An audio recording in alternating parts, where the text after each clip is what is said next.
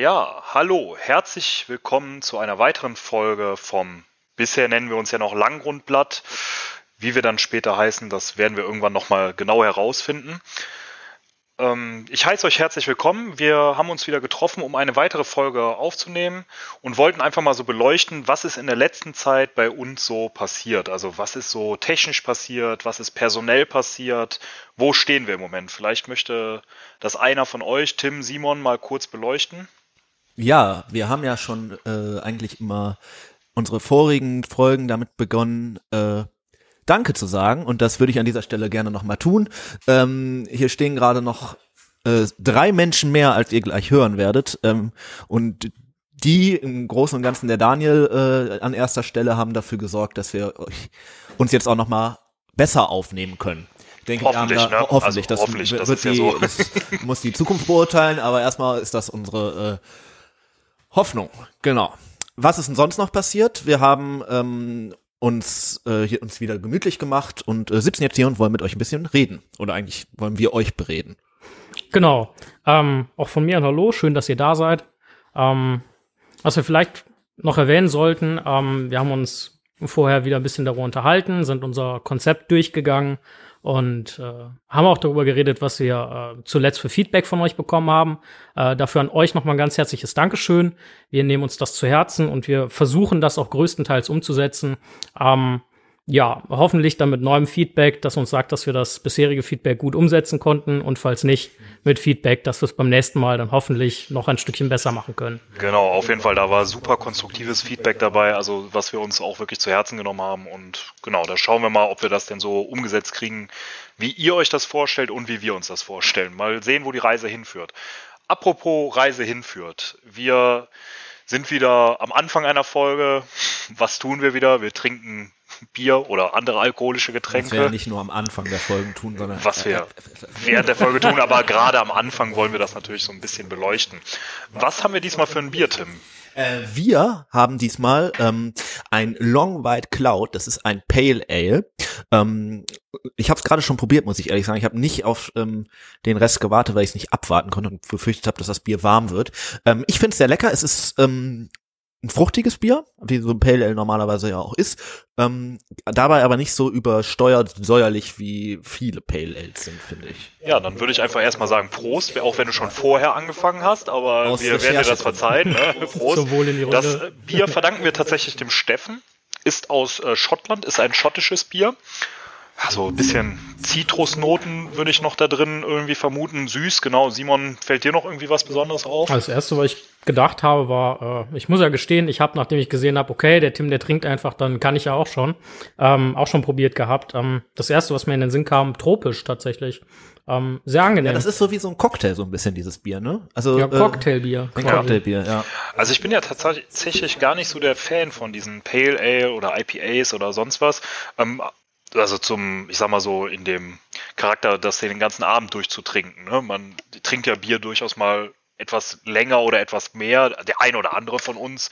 Ich jetzt gar nicht mal so unbedingt, aber ähm, da würde ich, das finde ich, gefällt mir schon sehr, sehr gut. Also dafür ein großes Dankeschön an den Steffen, dass er uns das empfohlen hat. Und ja, dann würden wir uns der zweiten Genusssache widmen. Tabak ist natürlich auch wieder dabei. Wir haben wieder die Pfeifen am Start.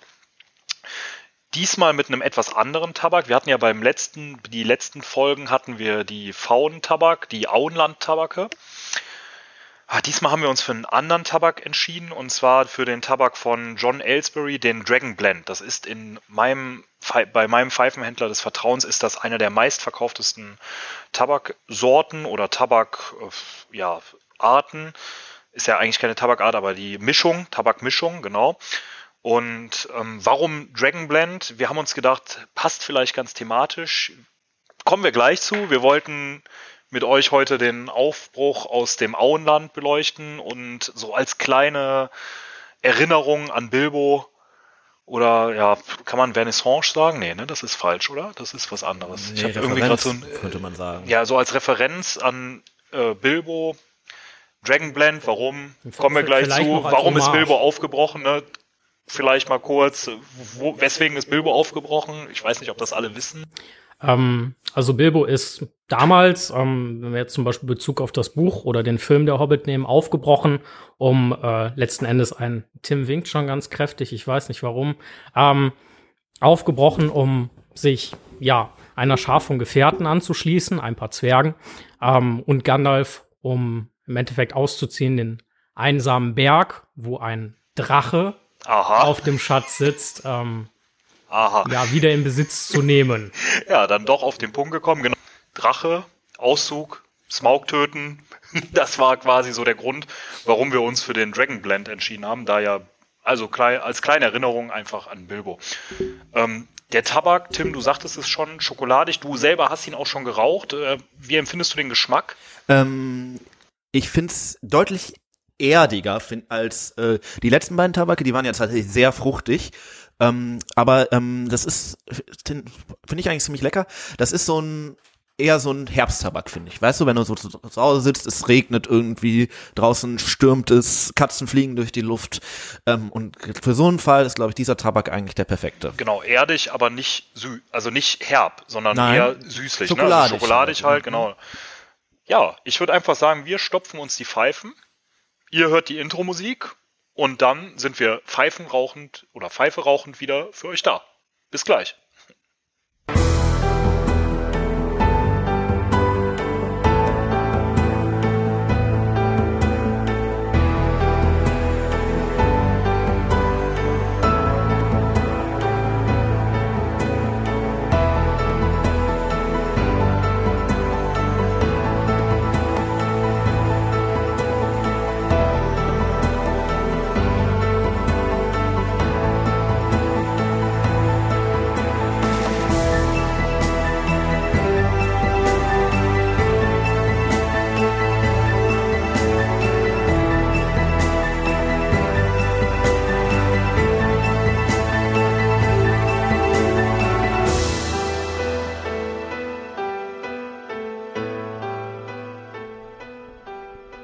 Der Ring wandert.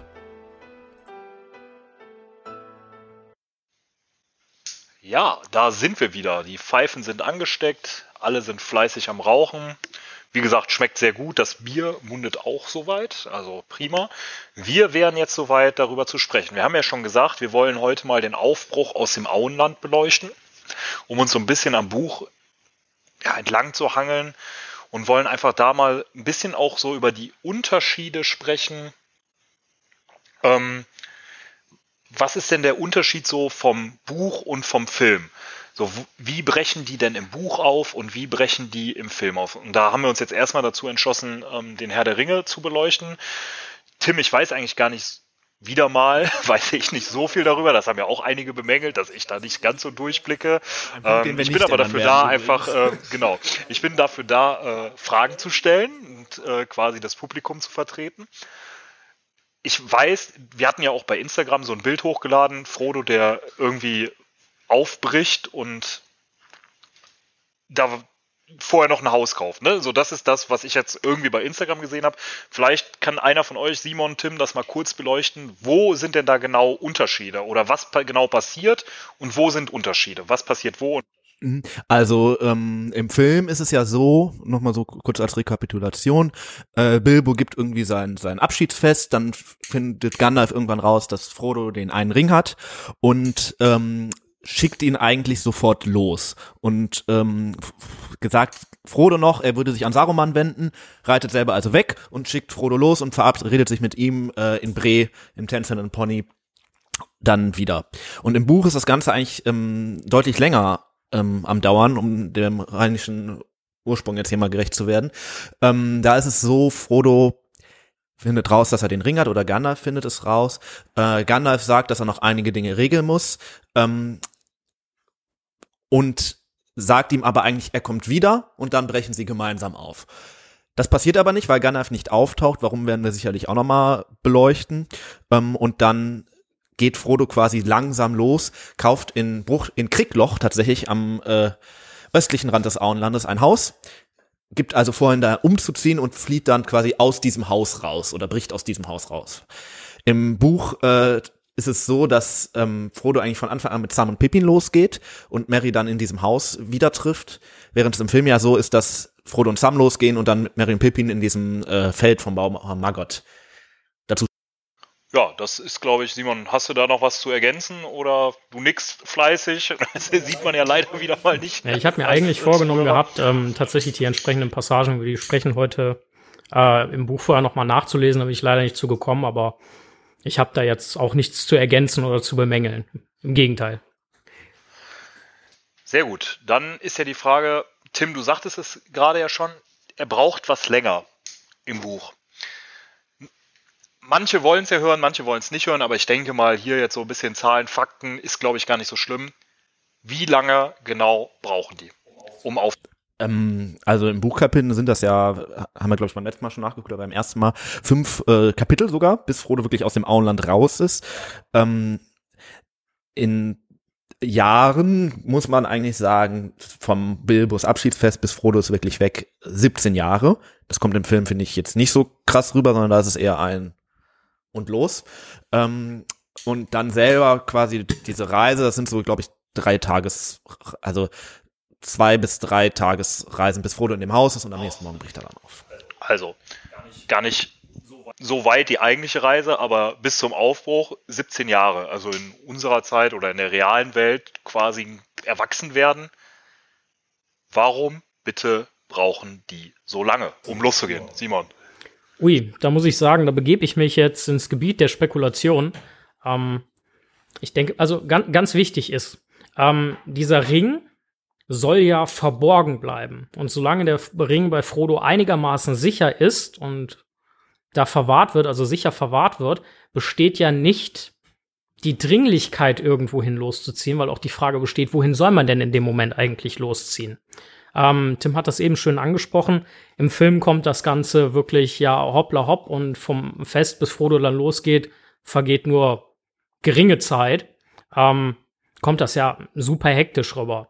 Aber zudem, also das, das Wesentliche, wo es sich halt gleicht, ähm, ist, als es unruhig wird und man merkt, okay, irgendwie, äh, irgendwie scheint das, scheint das hier nichts zu werden. Also sprich, Gandalf kommt nicht, ähm, man hört nichts, ähm, bereitet sich halt Frodo darauf vor, das Auenland zu verlassen und tut das ja auch im Gegensatz zum Film wirklich sehr geplant und bedächtigt und mit List. Und gerade rechtzeitig, ne? Weil ja. wenn man sich vorstellt, dass das 17 Jahre sind und dass dann gerade an dem Tag, wo Frodo aufbricht, dass zum ersten Mal die äh, schwarzen Reiter ins Auenland kommen, ist das ja schon ein großer Zufall eigentlich. War das, war das Zufall oder war das Vorhersehung? So. Ja, eigentlich interessant. Oder war das einfach ähm, dramaturgische Notwendigkeit. Freiheit des, Freiheit des Autoren. das könnte man natürlich auch in Frage stellen. Ist auf jeden Fall äh, sehr spannend dass die dann doch so lange brauchen. Da würde mir dann jetzt wieder einfallen, ne, wir haben ja auch gesagt, wir sprechen so ein bisschen über, ja, generell über die Tolkien-Welt, über Mittelerde. Der hat ja eben auch noch der kleine Hobbit geschrieben.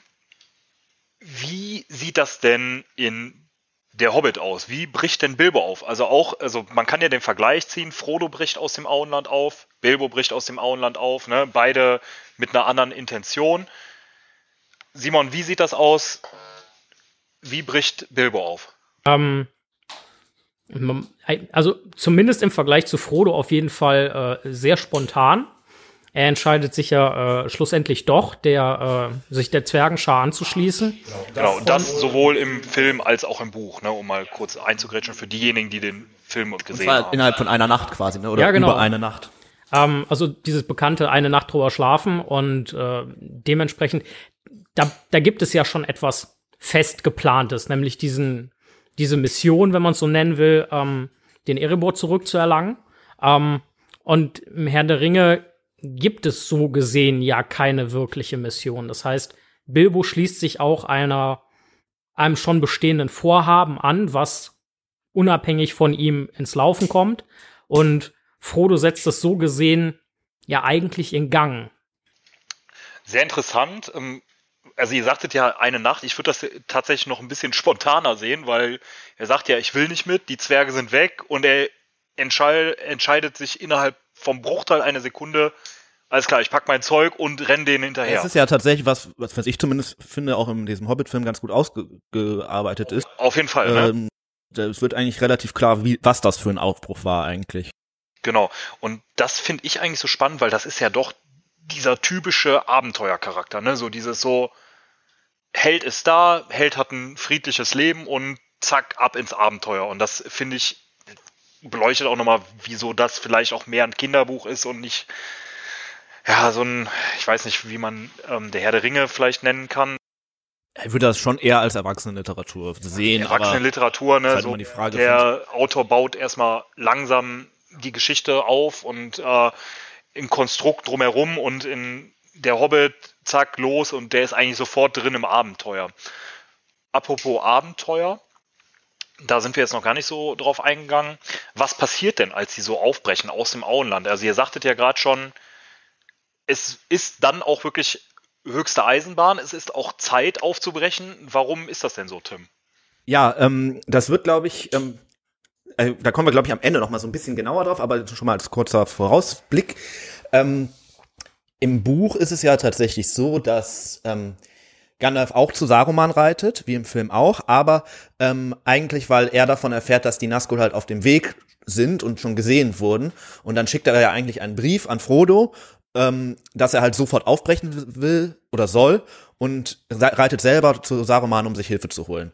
Ähm, und das ist, äh, glaube ich, so ein bisschen der Punkt, dass genau zu dem Zeitpunkt, wo Frodo losgeht, kommen die äh, schwarzen Reiter ins Auenland und wenn Gandalf diesen Brief halt rechtzeitig, wenn der rechtzeitig angekommen wäre, was der halt dann, sprechen wir vielleicht mal, mal über Bre reden drüber, ähm, ja nicht tut, wäre Frodo schon längst im Bruchteil gewesen, als die schwarzen Reiter im Auenland gewesen, zum ersten Mal gewesen wären. Insofern äh, ist diese Verzögerung äh, wahrscheinlich dann das Entscheidende dafür, dass das so gerade noch in der Zeit ist. Genau, ich denke, das wird vielleicht im Film auch gerade ganz gut deutlich, ne? Wo die sich da, also viele kennen vielleicht die Szene, wo die sich da ähm, verstecken. Und da kennen sie ja auch die, wenn man das dann kennt, dann kennt man ja durchaus auch die Szene, wo die dann zu viert da unter dieser Wurzel liegen. Zu viert? Welche vier, Simon? Ja, in dem Fall Frodo und Sam, die ja äh, im Film ursprünglich miteinander aufgebrochen sind und äh, dann im Bauer Margots äh, Maisfeldern über Mary und Pippi stolpern. Ähm, wobei, was ich ganz gerne noch dazu gesagt hätte, um äh, nochmal auf den Film zu kommen. Im Film ähm, bekommt man ja auch mit, wie ein schwarzer Reiter zumindest äh, ins Auenland kommt und da auch nach Beutlin fragt. Und mhm. in dem Zusammenhang wird ja auch angedeutet, dass halt komische Gestalten durchs Auenland ziehen und, und sich da irgendetwas tut. Du sagtest gerade schon, Mary und Pippin ich denke, Frodo haben wir schon so ein bisschen beleuchtet, ne? Der Heldenhobbit, Sam so. Ist er das wirklich? Ist Frodo wirklich so? Der Held. Ich denke, wir werden Frodo noch mal etwas genauer beleuchten, ne? aber ich, so erstmal ist er natürlich einer der ja, Hauptprotagonisten ähm, und auch sicher Sam ein bisschen verkannter Held, denke ich mal. Ne? Wie du schon sagtest, man muss das, glaube ich, so ein bisschen differenziert beleuchten. Man kann das auch sehr dif gut differenziert beleuchten. Das heißt, es ist was, wo der Leser durchaus drüber nachdenken soll. Aber Mary und Pippin, da wissen ja viele gar nicht so viel drüber. Tim, vielleicht kannst du mal so ein bisschen biografisch die beiden ja, beschreiben. Ähm, also im, im Film ist es ja so, eigentlich treffen die Mary und Pippin auf dem äh, Feld und die stolpern über die und die sind dann irgendwie dabei. Da wird eigentlich gar nicht so richtig klar, warum folgen die denen jetzt eigentlich auf so eine lange äh, Reise. Vorher wird irgendwie angedeutet, dass die sich kennen, aber dass das jetzt irgendwie so eine bewusste Entscheidung von Mary oder Pippin ist, wird da, glaube ich, nicht ganz so deutlich. Äh, Im Buch ist es eher so, dass ähm, die das selbstständig beschließen. Es, ähm, da gibt es sogar irgendwie ein Kapitel, wo die dann zusammensitzen und nochmal Frodo deutlich sagen, dass sie mitwollen und äh, dann quasi sich selbstständig entscheiden, äh, Frodo zu begrüßen. Jetzt zur Frage, wer waren die beiden? Ähm, das sind Cousins, also Mary und Pippin sind Cousins und beide sind auch über Ecken mit Frodo verwandt. Also Pippin ist ja ein Tuck. Ähm, die Tucks sind äh, in, mit Bilbo eigentlich verwandt und darüber dann auch mit Frodo. Ähm, und Mary ist ein Brandybock, das ist ähm, quasi die e Ecke von Frodos Mutter. Die Brandybock Tuck, genau, die ist ja auch ähm, die, die Ecke von Frodos Mutter ist ja auch die, die quasi mit Bilbo verwandt ist. Ne? Ganz kurz für die, die es nicht wissen, die Tux, das sind so ein bisschen außergewöhnliche Hobbits, also eher mal Hobbits, die so ein bisschen das Abenteuer lieben. Wir haben das ja mal in der, einer der ersten Folgen quasi gesagt, beschrieben, äh, dass die Hobbits eigentlich eher sehr gemütlich sind und in ihrer bequemen Welt da lieben und gar nicht raus wollen unbedingt und sich da so ein bisschen einigeln. Die Tux sind da ein bisschen anders. Das sind eher schon Hobbits, die Bock haben, mal rauszukommen oder sich nicht unbedingt so sehr auch vor Konflikten scheuen. Einfach mal kurz beleuchtet. Ja, das war ja doch äh, schon sehr interessant. Welche Rolle spielen die beiden denn zu Beginn? Also was genau ist deren Auftrag? Was, was, wie genau sorgen die dafür, dass alles klappt? Oder wie genau sind die in dem Buch oder in dem Film dafür verantwortlich? Frodo und Sam, die ja dann die beiden Anfangsprotagonisten sind, oder auch nur Frodo, zu helfen, dass der halt, dass alles gut läuft, dass alles glatt läuft, dass der da rauskommt. Ja, ähm, also im Film ist es ja ganz interessant. Da sind die, wie Tim das eben angesprochen hat, hoppla hopp dabei. Ähm, wobei im Film ja auch relativ zügig die Sequenz kommt, wo dann der schwarze Reiter auftaucht und die beiden begreifen, okay, also hier geht's um irgendwas, irgendwas stimmt hier nicht, Frodo ist in Gefahr und helfen ihm dann auch direkt, dass er, dass er halt nach Bre kommt und äh, begleiten ihn dann auch einfach weiter. Und ich denke, äh, einfach wirklich aus guter Kameradschaft. Also die scheinen sich wirklich sehr gut zu verstehen, sich zu schätzen. Und äh, mal abgesehen davon, dass äh, Mary und Pippin zwei, ja, für Hobbits kleine Abenteurer sind, ähm, in dem Fall auch einfach sehr loyal und verantwortungsbewusst. Ja. Und in der Lage zu erkennen, okay, hier geht's um was. Aber trotzdem auch so ein bisschen Draufgänger, ne? Ich glaube, das merkt man ja. auch, auch im Film merkt man das sehr deutlich, ne? So zwei Jungs oder zwei Männer, ne? Ist ja bei Hobbits immer so ein bisschen aufgrund der Größe so schwer zu unterscheiden. Äh, die sind ja auch mit Abstand die jüngsten haben. Hobbits irgendwie, ne? Also Frodo und Sam sind irgendwie deutlich älter eigentlich. Ja, genau. Das kommt im Film vielleicht auch nicht ganz so. Ja. Also so, die wirken auch noch nicht so ganz so erwachsen und sorgen aber doch irgendwie immer, auch bei den anderen Helden dann hinterher, wo wir dann irgendwann später mal noch drauf kommen werden, sorgen die ja doch immer für Spaß. Ne? Also die Leute finden die ja sympathisch, die sorgen für Party, könnte man die sagen. Die haben ja am Ende so auch wirklich schon. wichtige Rollen, die machen ja schon irgendwie bedeutende Dinge. Ähm, bei ja. Sam angefangen, aber auch Mary und Pippin spielen ja durchaus noch eine Rolle. Nur das wird am Anfang gar nicht so klar. Ich finde. Ja, sie entwickeln sich auch. Ne? Ja. Also sie entwickeln sich im Lauf des Buches und sie werden halt einfach erwachsen. Ne? Mehr als Frodo eigentlich sogar. Ne? Frodo entwickelt sich ja im Verlauf des Herrn der Ringe. Ja, der hat natürlich auch eine schwere so Last tragen. Ja. Ne? Kommen wir natürlich auch noch drauf. Oder haben wir ja letzte Folge besprochen mit dem Ring, ne? der natürlich sehr anstrengend ist zu tragen oder sehr große Bürde aufbindet. Ähm, ja, aber das ist schon, finde ich auch immer sehr beeindruckend, wenn man das liest oder sieht. Wobei ich finde, dass Mary vielleicht noch die, ja, beide machen eine beeindruckende Entwicklung durch. Ähm, in dem Fall glaube ich, dass äh, Mary aber vorher schon eher in der Lage war, äh, die Dinge in ihrer Ernsthaftigkeit zu erfassen und einzuschätzen. Das ist etwas, was Pippin ähm, in seiner, ja, ich will jetzt fast sagen, kindlichen Naivität ja noch so ein bisschen abzugehen scheint. Und das ändert sich im Laufe der Geschichte halt grundlegend, ähm, wo, wo gerade Pippin äh, eine in meinen Augen ganz enorme Entwicklung, was, was Verantwortung ähm, und auch äh, Sichtweise aufs eigene Handeln angeht. Also wenn man zum Beispiel, nehmen wir mal die Filme nochmal als Beispiel, im ersten Film sieht, wie äh, Pippin in den Minen von Moria in Khazad-dûm im Grab von Balin ähm, ja, das Skelett, Skelett diesen, in den Brunnen schmeißt. in den Brunnen schmeißt und damit äh, äh, diese Goblin-Horde ihn auf die Fährte, äh, also den Gefährten auf die Fährte hetzt. Ähm, und dann, wie aber später, als er in Gondor ist, ähm, sich da ja quasi vereidigen lässt, für Gondor zu kämpfen und dem Truchsess zu dienen. Und am Ende auch Faramir. Ja, ohne den ne? auch ja. letztendlich alles nicht geklappt hätte. Ganz ne? genau. Also der ja das Feuer entzündet. Vor allem, wie Tim auch sagt, äh, am Ende auch Faramir rettet oder wie du jetzt sagst, halt auch die Leuchtfeuer zündet. Ja. Das ist schon was so, was durchaus für einen halben Mann, also halb großen Mann, ne, äh, schon sehr beeindruckend. Ich finde halt bei den Charakteren merkst du halt eigentlich schon, wie sehr die sich mit Verlauf der Geschichte äh, entwickeln. Ich habe jetzt tatsächlich für diese Folge mal ausnahmsweise ein bisschen recherchiert, äh, mir nochmal so ein bisschen die Werksgeschichte von Herr der Ringe angeguckt. Also wie hat Tolkien das Ganze ähm, quasi angefangen zu schreiben.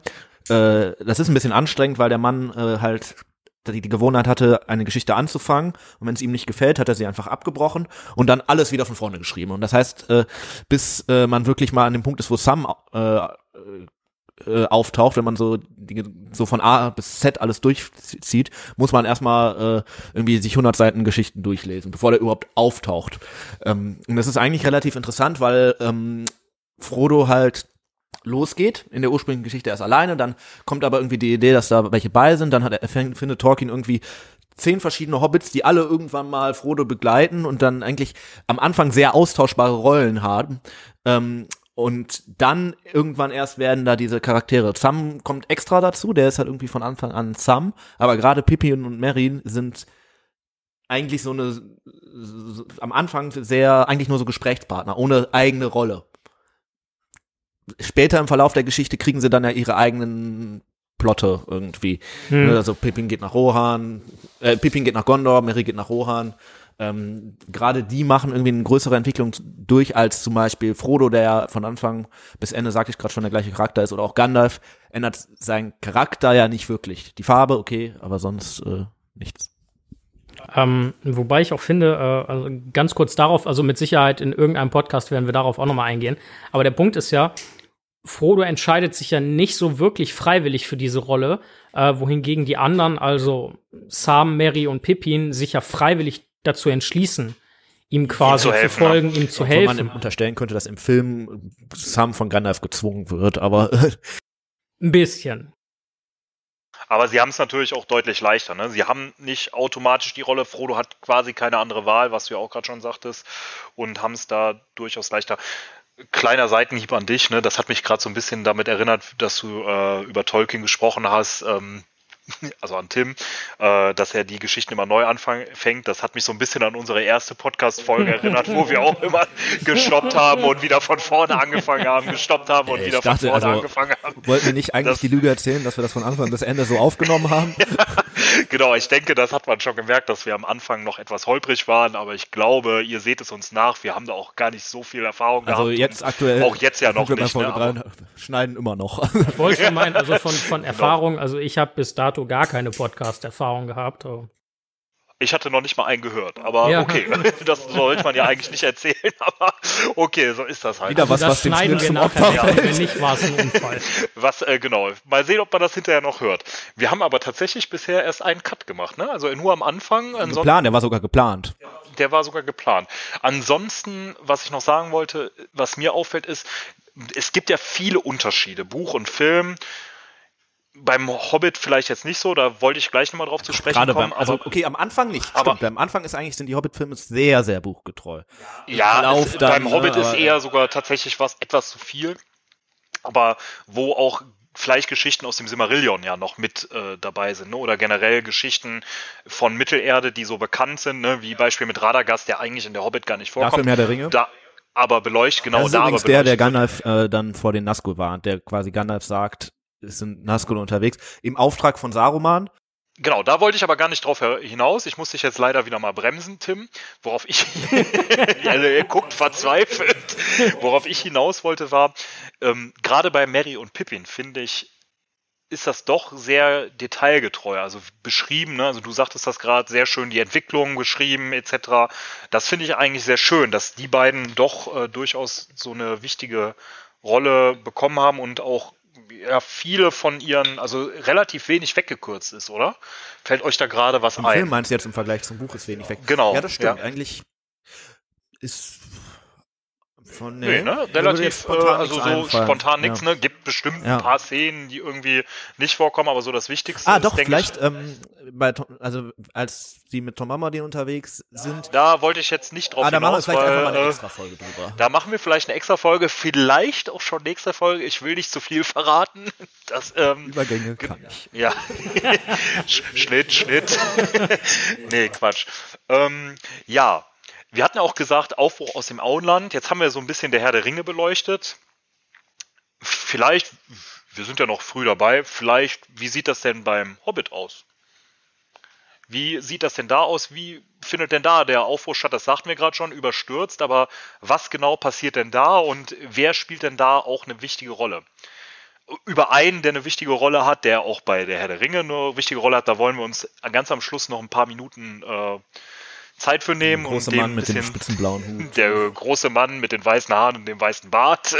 Da kommen wir aber gleich noch zu. Wie sieht das denn jetzt beim Beim Hobbit ist es ja eigentlich eher so, dass, um vielleicht einen Unterschied zwischen diesen beiden Büchern so ein bisschen rauszuarbeiten, äh, Bilbo ja mit den ganzen ähm, Zwergen aufbricht, aber die Zwerge ja vorher gar nicht kennt. Die sind dann irgendwann in seiner Wohnung, sagen, die gehen jetzt los, nehmen Bilbo mit. Oder also eigentlich. Also, er hat ja auch gar keine Lust auf sie. Genau, also das ist alles eher so ein, äh, schließt sich an, aber äh, das ist so ein bisschen so, wie wenn ihr alle bei mir zu Besuch seid und euch wieder selber einladet. Ja, ich glaube eigentlich, genau das ist der Unterschied. Eigentlich ist es bei uns eher so wie im Herr der Ringe, weil wir dich kennen und wir jetzt dann doch irgendwie Freunde sind.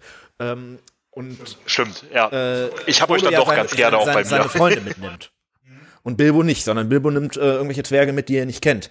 Und das macht eigentlich den Charakter der ganzen Nummer irgendwie ganz anders, weil Bilbo erst kom- komplett in diese Zwergengruppe reinfinden muss. Und von denen erst Als einziger als auch, ne? einziger, Also die genau. alle alle anderen anderen kennen sich, sind so eine richtig verschworene Gemeinschaft und Bilbo ist der ist viel kleiner als die, noch als die Zwerge, schwächer, hat ist kein Krieger oder so, ähm, sondern muss echt da irgendwie reinfinden und wird ja auch erst da irgendwie akzeptiert, als er dann ja bei den Spinnen eigentlich, als er dann sie vor den Spinnen rettet. Wäre Ja, oder vielleicht mit den Trollen oder so, vielleicht da schon, Ja. also so ein bisschen, ne, da beginnt schon, finde ich äh, sehr interessant, vielleicht so ein bisschen vergleichbar, wie vielleicht die ein oder anderen Zuhörer kennen das, wenn man neu in eine Klasse reinkommt, der Jüngste ist oder neu Bilbo ist quasi in den das Ausbildungsbetrieb, der, dann natürlich, äh, genau, und natürlich erstmal alle anderen einen beobachten, man kennt das vielleicht auch aus dem Beruf, ne, man ist der Jüngste, man hat gerade ausgelernt, man hat gerade fertig um das Bild studiert, zu vervollständigen, Gandalf wäre der, der Lehrer, der aufpassen, wenn er weg ist, äh, wird Bilbo noch Genau, stärker. aber der sehr sympathische und kümmernde Lehrer, der aber sehr häufig rausgeht für Kopieren irgendwelche oder- äh, Lehrerbesprechungen oder ich bin mir nicht sicher, aber sympathisch ist, glaube ich, glaube ich, eins der Worte, die für Gandalf nicht immer unbedingt gebraucht werden. Ja, Stimmt, ist nicht immer passend. genau. Also und wir hatten, Simon sagte das am Anfang, ne, bei der Tabakbeschreibung tatsächlich noch, Bilbo bricht auf, um einen Schatz zu finden. Das heißt, er hat tatsächlich auch irgendwo die Wahl, wo Frodo ja vor der Wahl steht, ja, pf, du kannst halt zu Hause bleiben, dann geht halt die Welt unter. so ungefähr. Und Bilbo bricht halt auf, ja doch ein bisschen Und bei abenteuerlustig. Bilbo Ne? ist es, glaube ich, auch einfach viel klarer. Da ist einfach klar, da ist ein Berg, da ist ein Schatz drin, da liegt ein Drache drauf. Und dann wusste eigentlich jeder, wo er drauf sich einlässt. Frodo muss ja erstmal rausfinden, dass er den einen Ring hat, oder Gandalf muss es rausfinden, und dann entwickelt sich das Ganze eigentlich erstmal so langsam.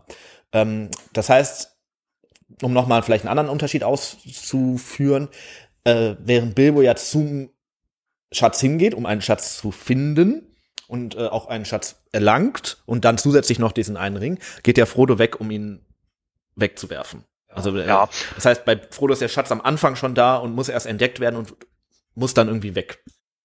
Wichtig hierbei, ne, Bilbo bricht dann ja auf und findet dann tatsächlich ja diesen Ring, der am Anfang dann in, also der ja dafür sorgt, dass überhaupt der, dass überhaupt aufgebrochen wird, also dass Frodo überhaupt aufbrechen muss.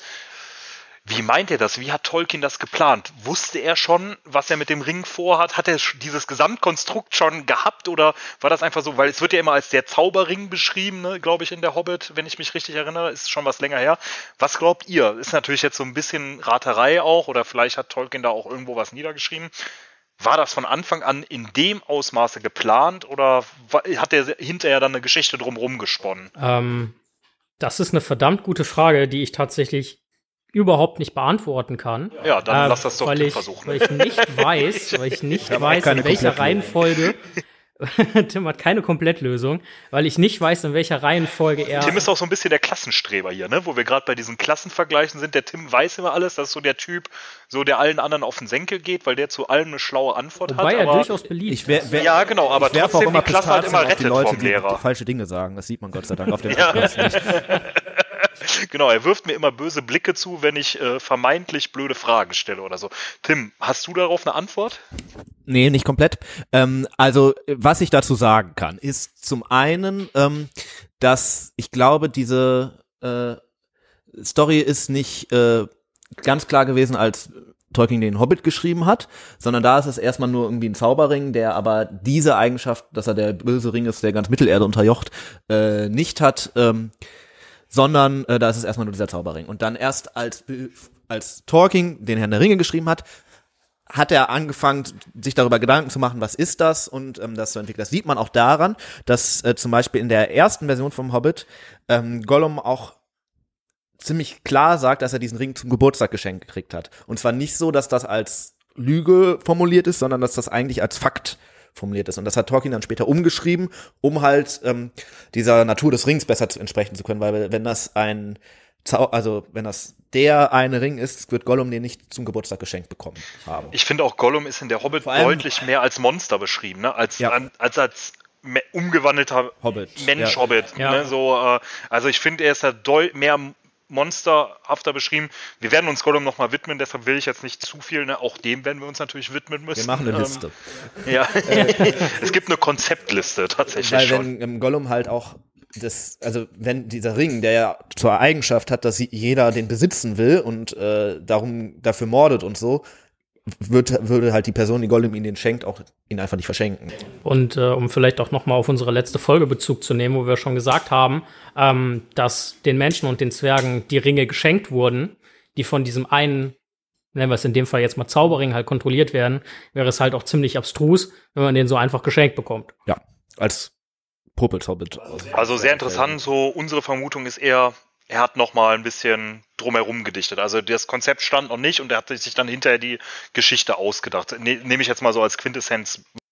Ja. Interessant, ja. interessant ist ja dieser Kreislauf. Im Endeffekt, Bilbo verlässt das Auenland, kommt mit dem Ring wieder, verwahrt ihn und Frodo verlässt das Auenland mit den Ring und kehrt ohne ihn wieder. Ja. Stimmt natürlich. Jetzt als hatte ob, ich eben als schon ob der Ring gefunden werden wollte. Naja, ist das vielleicht so? Wollen Ringe der Macht gefunden werden? ja, kann ich mir eigentlich gar nicht so gut vorstellen. aber wollen Ringe der dafür Macht? müsste ich die zweite Podcast-Folge genau, tatsächlich genau, nochmal hören. Ringe der Macht eigentlich enden? Das überhaupt erwähnt? Wir das erwähnt haben. Vielleicht müssen wir da nochmal reinhören. Wir hören ja selber nochmal äh, viel rein und äh, lasst doch einfach mal Kommentare da. Haben wir das erwähnt? Haben wir das nicht erwähnt? Seid ihr überhaupt so weit gekommen bis zu diesem Kommentar? Das ist äh, jetzt quasi mal, der, der, Aufruf zum Faktencheck. genau. Wir lagern das einfach aus. Wir sourcen das out. Genau. Ansonsten, ich hatte gerade schon mal davon angefangen, davon zu sprechen, von einem ja, wichtigen Mann in beiden Geschichten. Im, generell eigentlich ein wichtiger der Mann. Der wichtigste Mann eigentlich, könnte man. Ja, vielleicht auch der wichtigste Mann. Der Tim ähm, sieht sich ja selber auch gerne mal so. Also Tim versucht sich selber mal deutlich äh, häufiger oder häufiger mal als Gandalf darzustellen. Jetzt habe ich den Namen erwähnt. Gandalf. Da haben wir uns entschlossen, wir jetzt, jetzt, mal eine eigentlich Rubrik. So einen anderen Namen von Gandalf nutzen können. Und, äh, ja, den habe ich aber leider nicht. Ich fange mal einfach an, wie wir diese folgende Rubrik jetzt nennen wollen. Und zwar, ein Zauberer kommt nie zu spät. Das ist ja was, was Gandalf quasi so sagt. Ne? Er kommt immer rechtzeitig. Häufig fehlt er, aber die Helden wünschen sich manchmal häufiger so, ja, ach Gandalf, wo ist er denn nur, wann wäre er denn da? Und ziemlich häufig zu spät in der ganzen Nummer, ne?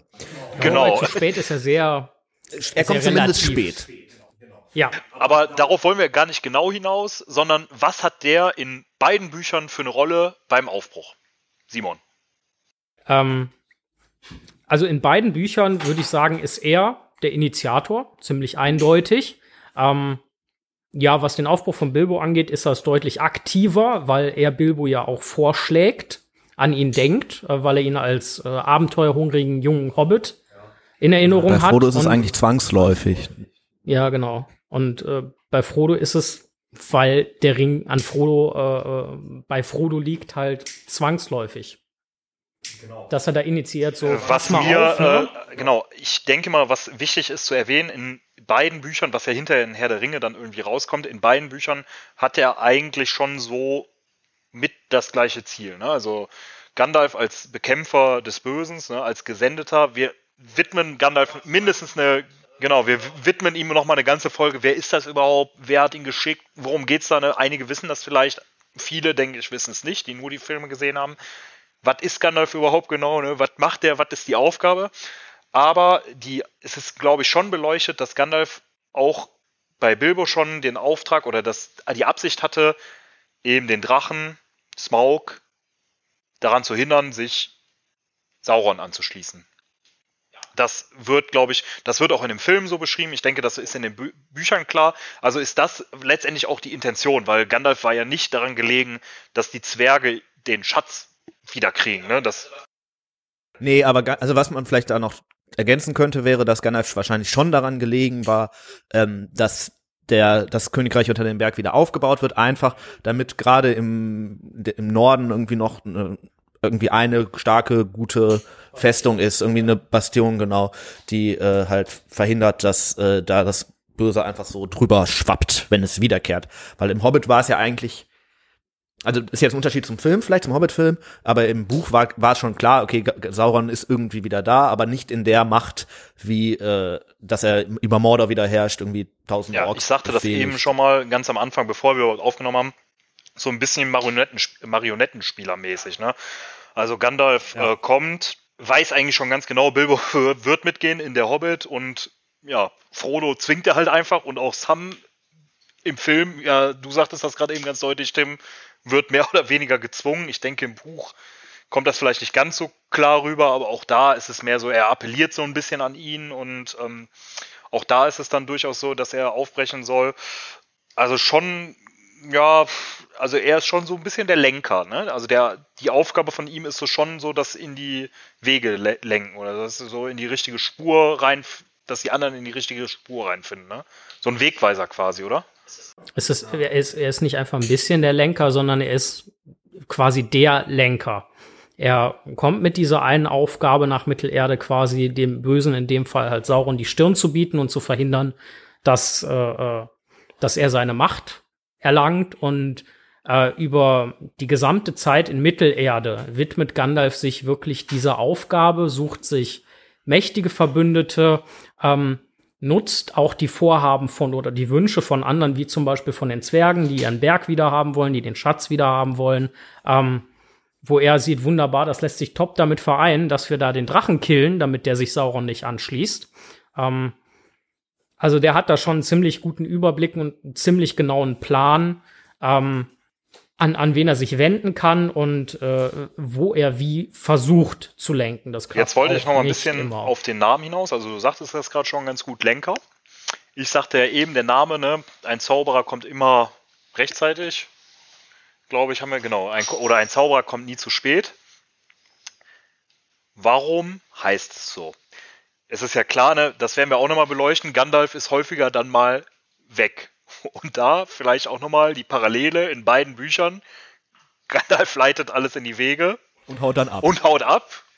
Und taucht dann eigentlich nicht gerade rechtzeitig, gerade rechtzeitig oder eigentlich auch schon fast zu spät auf, ne? Oder sie schaffen es Gott sei Dank selber aus der Situation herauszukommen. Ich weiß nicht, ob Gandalf das so vorhersehen konnte, ne? Beispielsweise mit den Trollen oder sonst was. Da war wahrscheinlich auch viel Zufall und viel Glück dabei. Ähm, ja, wie seht ihr das? Ne? Gandalf, was macht er genau? Wollen wir das besprechen? Sollen wir das wann anders nochmal besprechen? Wir können das ja nochmal kurz anreißen, äh, um so um vielleicht zum Ende zu kommen.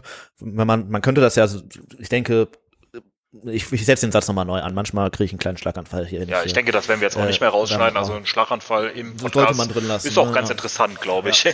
ähm, also äh, Gandalf äh, ist im Hobbit tatsächlich äh, so ja länger dabei, ne? Der ist ja ziemlich lange noch dabei und erst als sie an den Düsserwald kommen, geht er dann weg.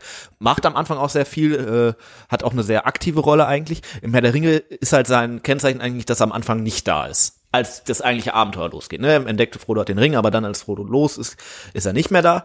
Ähm, und das bedeutet doch eigentlich, ähm, dass er Frodo deutlich mehr vertrauen muss als Bilbo, weil äh, Bilbo hat ja schon irgendwie 13 dann doch irgendwie relativ kampferprobte Zwerge bei sich und äh, Frodo geht halt los mit Sam, Mary und Pippi, ohne denen jetzt irgendwie was Böses zu wollen, aber ähm, es ist ja vielleicht dann doch irgendwie ein, ein Unterschied. Ein bisschen zumal, Kindergarten, der da loszieht, ne? wie du ja, schon sagtest, ne, deutlich jünger und zumal die so ja noch von den Nazgul gejagt werden, wobei die Zwerge halt eigentlich bis zum Berg erstmal nichts Böses zu befürchten haben. Nö, sondern eher so also sich selber die Probleme einbrocken. Ja, ne? Genau. Ja, sehr interessant. Ich glaube, wir können hier einen Cut machen an der Stelle. Ich würde gern noch eine Kleinigkeit dazu sagen. Ich weiß, das zieht sich wieder in die Länge.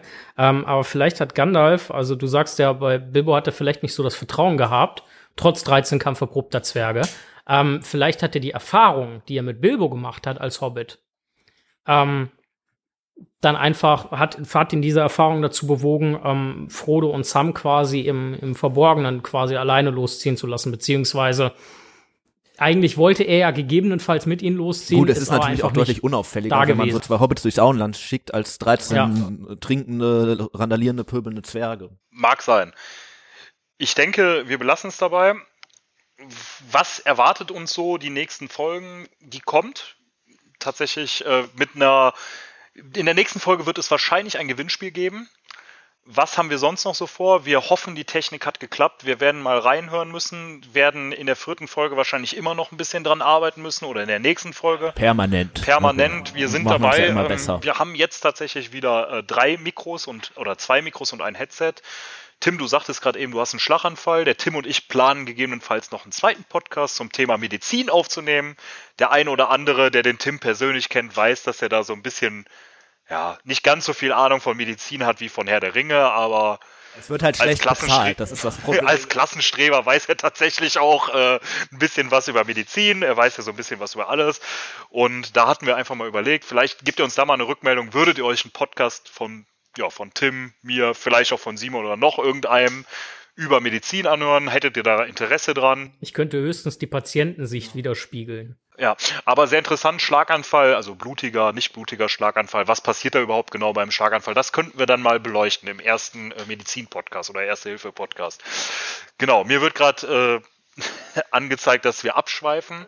Aus Mittelerde raus. Ich freue mich, dass ihr so lange ich freue mich, dass ihr so lange dabei wart eine wichtige Sache noch, folgt uns doch auf Instagram. Wir haben auch wieder mal eine Story veröffentlicht und mehrere äh, Posts gemacht. Da auf Instagram heißen wir Langgrundblatt, wie auch auf Spotify, YouTube, YouTube, wo ihr uns auch natürlich folgen könnt, äh, Podbean und Soundcloud sind wir, glaube ich, noch an ja, iTunes oder Apple Music arbeiten wir gerade noch dran. Der Tim ist da dran. Da versuchen wir es auch noch. Folgt uns doch bitte überall. Ganz wichtig auf Instagram. Da könnt ihr uns auch gerne Rückmeldungen schicken, dass wir noch ein bisschen mehr konstruktive Kritik bekommen, von der wir am Anfang bei der Begrüßung gesprochen haben. Das wäre super. Dann können wir auch an uns arbeiten. Ja, danke für, dafür, für euren Like, für euren Follow quasi. Vielen Dank, wenn ihr das macht. Genau, wir würden einfach uns verabschieden und hoffen, dass ihr in der nächsten Folge wieder zuschaltet. Wenn es wieder heißt, Langrundblatt, wie auch immer wir jetzt heißen. Ja, auf Wiederhören. Mit uns Tschüss. rein. Ja, danke. Ciao. Ciao.